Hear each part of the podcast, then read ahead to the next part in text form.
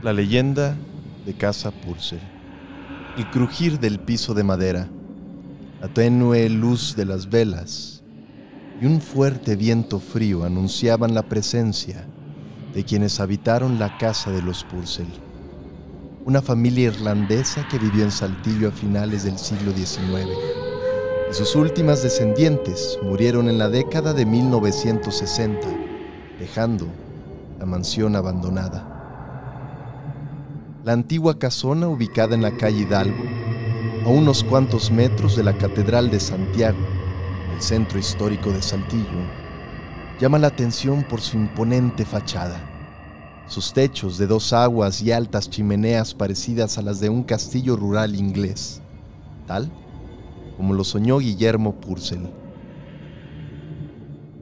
Son cinco los escalones de concreto que conducen desde la acera de la calle de Hidalgo hasta una reja de metal que se instaló para proteger la puerta de madera, que está al frente, que al abrirse lo primero que salta a la vista es la escalera central que invita a recorrer sus frías instalaciones, donde han surgido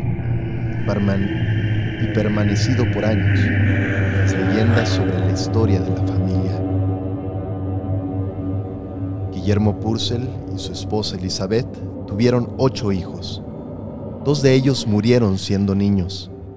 Se dice que el varón perdió la vida a causa de una extraña enfermedad y la niña cuando contrajo una infección al caer sobre la calle, donde era arrojado el excremento de los habitantes del lugar. El resto de la familia, cinco mujeres y un hombre, fueron quienes habitaron la enorme mansión.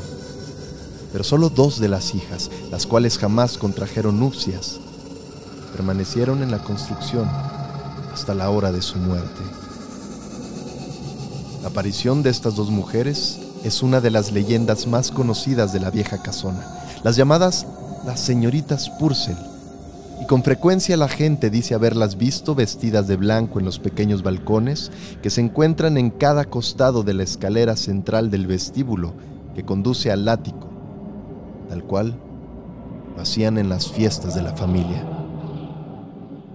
Los guardias del lugar aseguran que se escuchan los pasos desde la parte superior de la casa hasta llegar por las escaleras a la parte inferior del inmueble, donde la aparición de las dos mujeres solteras y ancianas espera para dar la bienvenida a los visitantes. En el ático hay quienes aseguran haber visto a una dama con vestido negro,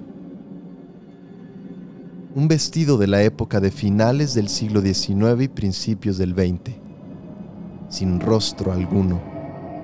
Nadie ha logrado determinar de quién se trate o qué lazos tenía con la familia.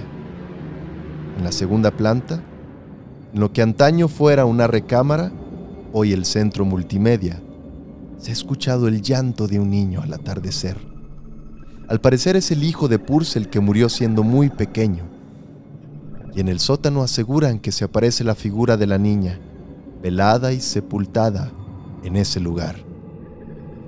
Pocos han tenido el valor de bajar a este lugar, pues está cerrado al público, no solo por ser el lugar del eterno descanso de la pequeña, sino porque justo ahí se encuentran los túneles que conectan a Catedral, Casa Purcell y Santuario.